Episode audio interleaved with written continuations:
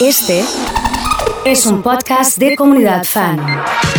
En este caso son dos las remadoras que vinieron gentilmente al estudio de, de Comunidad Fan a, a contarnos su experiencia. Estamos con Cruz y Loli. ¿Cómo andan, chicas? ¿Todo bien? Bien, muy bien. Gracias por la invitación. Bueno, gracias. Gracias a- Felices chochas. Gracias a ustedes por, por venir, porque justamente la idea de esta, de esta sección es contarle a la gente que nos está escuchando de qué manera uno puede reinventarse un poco en un contexto que es tan complicado. Sobre todo personas que venían laburando bien, que, que venían haciendo su trabajo y que de un día para el otro terminaron eh, justamente metidas en este, en este gran lío. Eh, ustedes son, vayan corrigiéndome si yo le erro, organizadoras eh, de, de- de eventos, Productoras, de eventos. Sí. Ahí está, muy bien. Y se encontraron con un lío grande este año. Sí. Y Bien. empezaron a hacer algo muy, muy interesante. Pero vamos a arrancar por quiénes son ustedes. Así, Bueno. así la gente se las conoce más. Ahora, hoy veníamos con Cruz, estábamos en la puerta y me dice que su marido estaba escuchando, obviamente, el avance de ustedes para saber en qué mundo nos íbamos a meter, porque siempre estamos pensando a dónde vamos. Y ustedes nos llamaron las simuladoras, situación que me generó como una situación de decir qué exacto el nombre que nos corresponde a nosotras que vivimos simulando situaciones de o fiestas o eventos o momentos o en mi caso antes conciertos. Eh, es simular que está todo bien y que está todo increíble, pero esa simulación en este momento nos empezó a golpear de distintos lados que ya no podemos simular tanto. Claro. Entonces eso nos empezó a empujar a decir, bueno, ¿hacia dónde vamos en esta forma de festejar en la ciudad? Que tenemos restricciones, pero sin entrar en, en cuestiones políticas, los, Sí. los que nos gobiernan tampoco saben mucho No, eh, no, no. cómo devolvernos información para que nosotros podamos armarnos nuestro negocio y reinventarnos a nosotras mismas. Yo pienso lo mismo, que a veces eh, está mucho más puesto el ojo en, en- en prohibir o en la cuarentena y no en sentarse a buscar ideas para reactivar ciertos, ciertos rubros. Para quienes nos están escuchando tengan una idea, Cruz y Loli, por ejemplo, han ambientado, qué sé yo, el, el camarín de los Rolling cuando vinieron, Sí. eh, o el de un tal Sting eh, cuando vino con The Police. Eh, o sea, entienden del tema. Guns N' Roses cuando, Guns cuando Roses estuvieron cuando en Buenos. Aires. ¿Qué pidieron? Y los Guns N' Roses lo que siempre piden es mucho alcohol y Claro. Axel Ah. tiene como una de sus cosas como más Sí. importantes es eh, que necesita unas luces como muy bajas y que no ingrese absolutamente nadie más que él a su camarín. Nadie. Entonces en un momento dejas todo puesto y chau, Ahí te vas. Contá de Madonna, que también tiene unas anécdotas que están buenísimas. Ay, Cruz, esa, eh, bueno, está bien, la cuento. Pero es como divertido ¿De Madonna también? Sí, Obvio. Madonna también. Cuando empezamos a pensar también en, en el universo Cruz y Loli, veníamos de, de esa idea de, de los camarines de los artistas. Los artistas giran durante todo el año, se van de su casa, se despersonalizan del espacio físico que ocupan.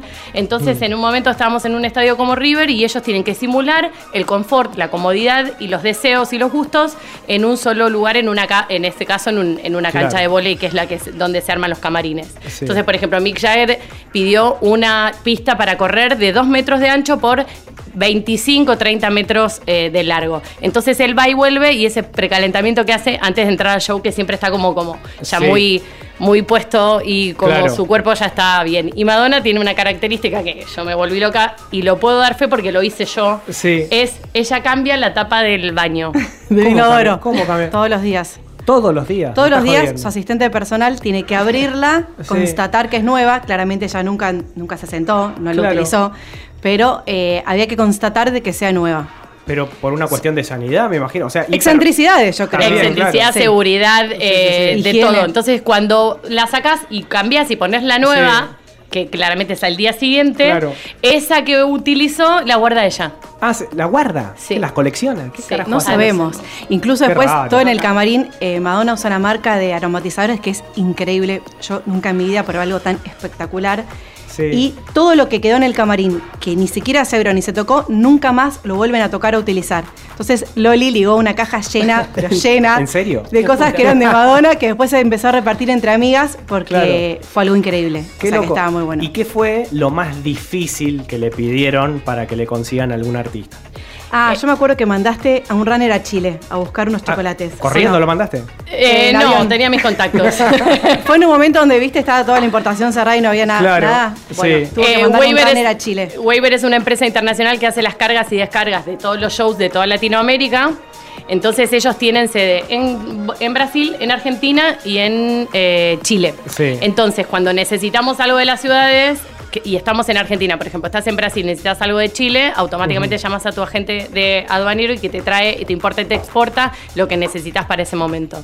Pero una de las cosas que no te digo dos anécdotas, pero una Sí. de las más importantes fue que Mick Jagger pidió eh, una camiseta de Argentina para empezar el concierto. Claro, Que lo van a ver, eh, sí, lo van a ver en los videos en, YouTube. ¿Esto qué- en qué año fue? Más o menos 97, por ahí. O- No, ah, no, la- en la- el 2002, en 2002. Ah, mira. Y entonces- pidió la camiseta argentina. Claro, obviamente uno que hace, compra la camiseta argentina, o el flaquito, la más chiquitita Claro. del talle de varones. La Esmal. Exactamente. ¿Qué pasó? Sí. Él quería la talle 8 de niños. Porque quería que se le ve, viese el Oh. Pupo y que le quede chiquito. Empezamos a recorrer todos los lugares de Buenos Aires, pero, Sí. pero te juro, posta llamando al dueño de, no sé, de lo que se te ocurra, abrimos Rivermanía y terminamos sacando una camiseta del museo de No. River para que él pueda usar y llegamos tipo y entró. Claro, o sea, ah, ¿viste cuando sí. llegas a la puerta del, del escenario y haces así, hizo truc, se la Ah, puso y siguió. El nivel de estrés, me imagino, No, no te lo explicas. debe ser terrible. En un no. momento, Loli estaba en Buenos Aires con Sí. esta mega producción y yo estaba en Rosario atendiendo a otros clientes acá con, con nuestro emprendimiento que era Cruz y Loli Producciones.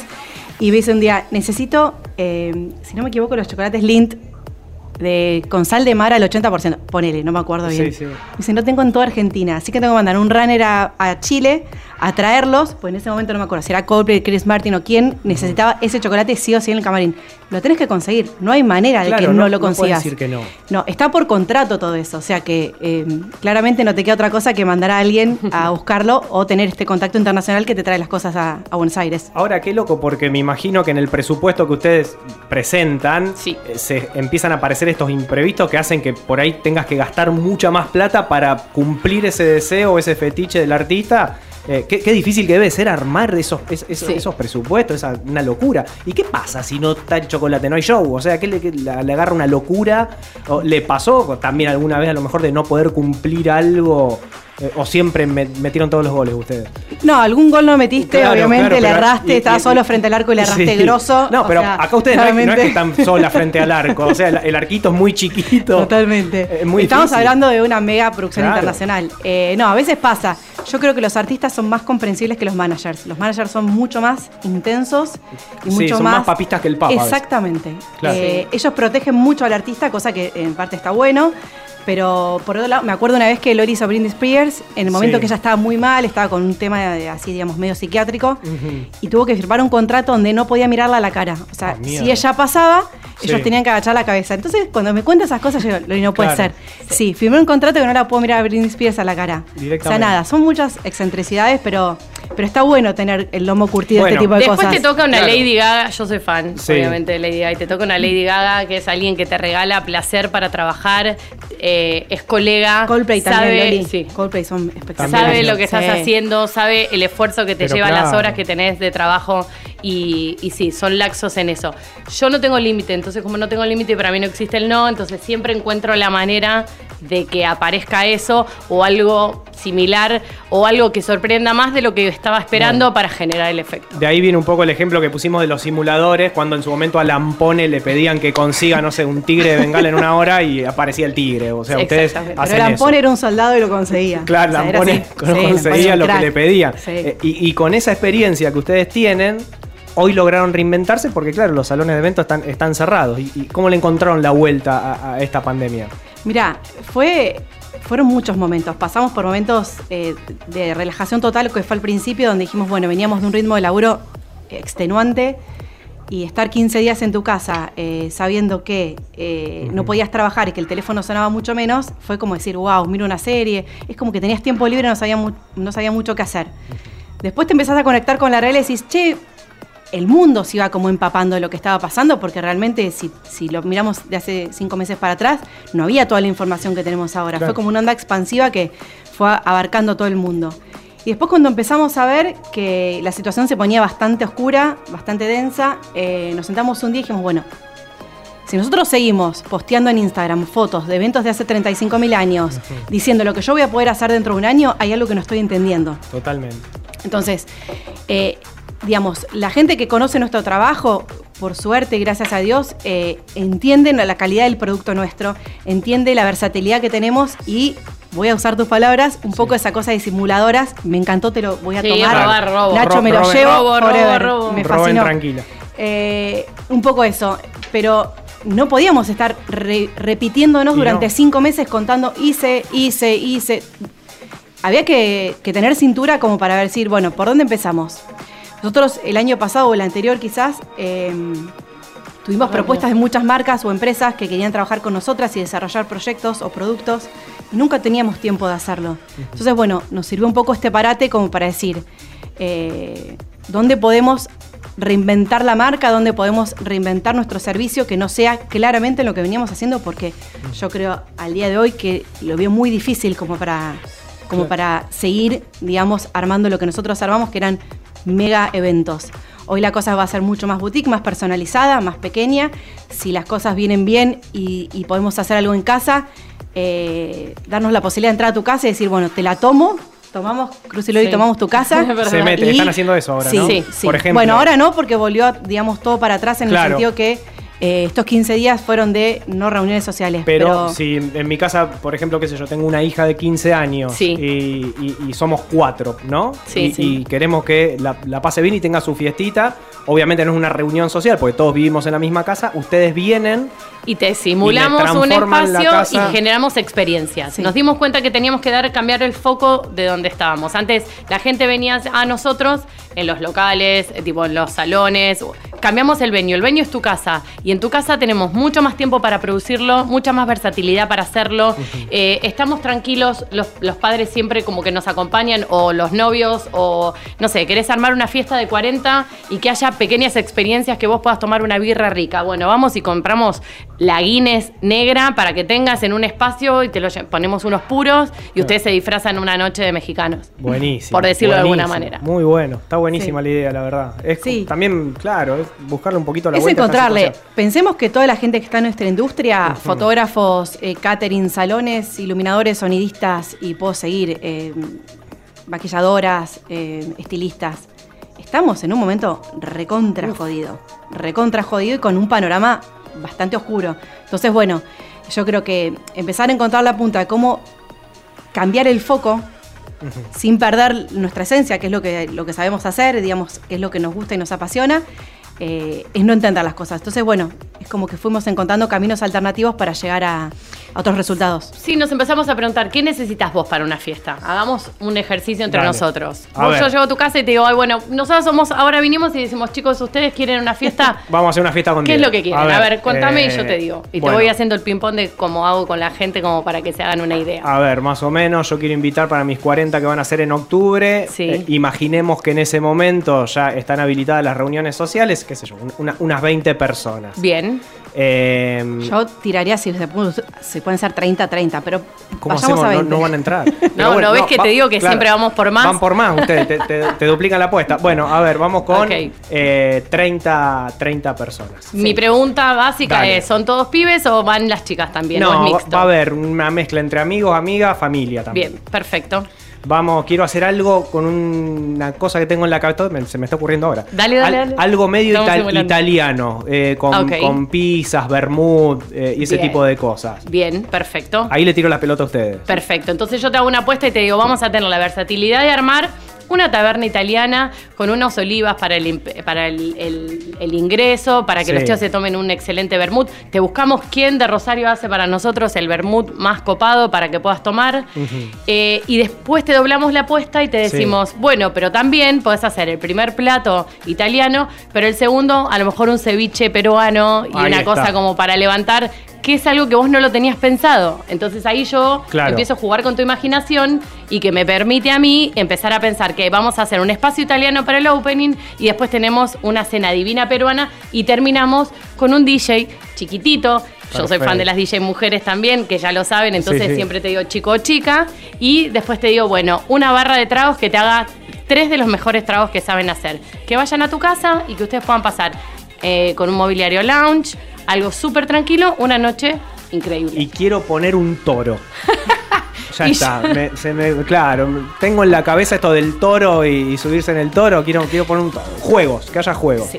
Perfecto, Eh, armamos, eh, te cuento, hace un año atrás más Sí. o menos, eh, Ferni, eh, armamos una fiesta de 40 espectacular con todas consolas de juegos. Uy, pará, no, los juegos. Arcades. Todos arcades No. originales. Arcades y te morís. Originales. Sí, con la palanquita, los Todo, dos todo, botones. ¿Eso, botoncito. ¿Eso lo consiguen? Claro Sí, que sí. claro. Ah, no, me muero. Entonces armamos toda una plataforma, estaba, digamos, vale la redundancia, una plataforma toda de LED, increíble, como Sí. que era una cosa medio ochentosa, noventosa, principio de los 90, con música súper noventosa, y armamos toda esta plataforma de juegos.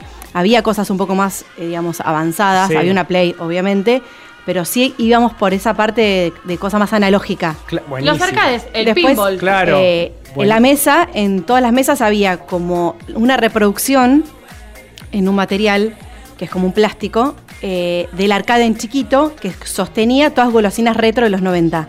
Entonces, llegabas y te encontrabas con los Dorins, con las de RF, con Un la bananita dolca, con el pico dulce. Era bien para nuestra edad. Sí, o sí, sea, sí. Entonces era como muy canchero llegar y encontrarte con todas esas magias así como Qué lindo. eh, noventosas. No, y aparte, desmitificar eh, la cuestión de que una fiesta tiene que ser de mil personas, enorme, con un presupuesto enorme Claro. y que no lo puedes hacer en tu casa. La verdad que me, me encantó la, la idea, la voy a tomar, porque aparte, mira, yo arranqué con una fiestita así con pizza, temática italiana, ahora ya quiero meter eh, estos El- juegos ochentosos, quiero meter el si, ceviche. si están las simuladoras. Claro, o ya sea, está, te olvídate, redoblan la puerta. Sí. Te arman un lío. No, la verdad que, bueno, agradecerles eh, muchísimo el hecho de que hayan venido acá a, a Fan de Acá a la Vuelta. Eh, a llevar un poquito de, de esperanza también. Me quedo con algo que, que decías también, Cruz, en esto de si seguimos posteando la foto de lo que fue hace un par de años. Vamos, el mundo cambió. El mundo cambió.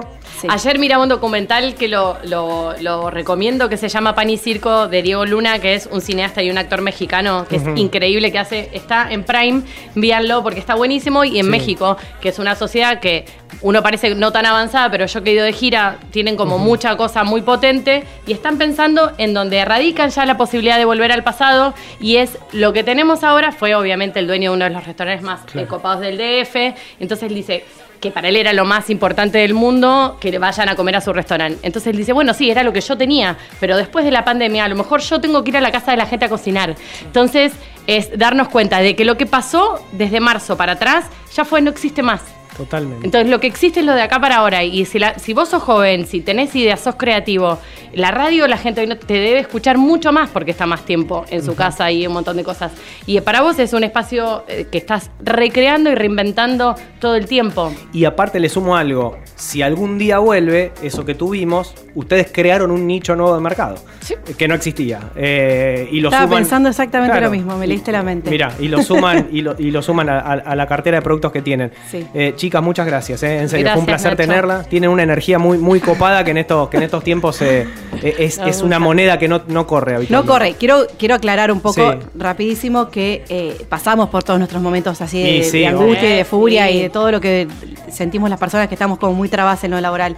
Pero, pero siempre pilas. A ver, donde está la barrera, nosotras la corremos y vamos por más. Y no, no por el más, por romper todo y todo eso. No es nuestra.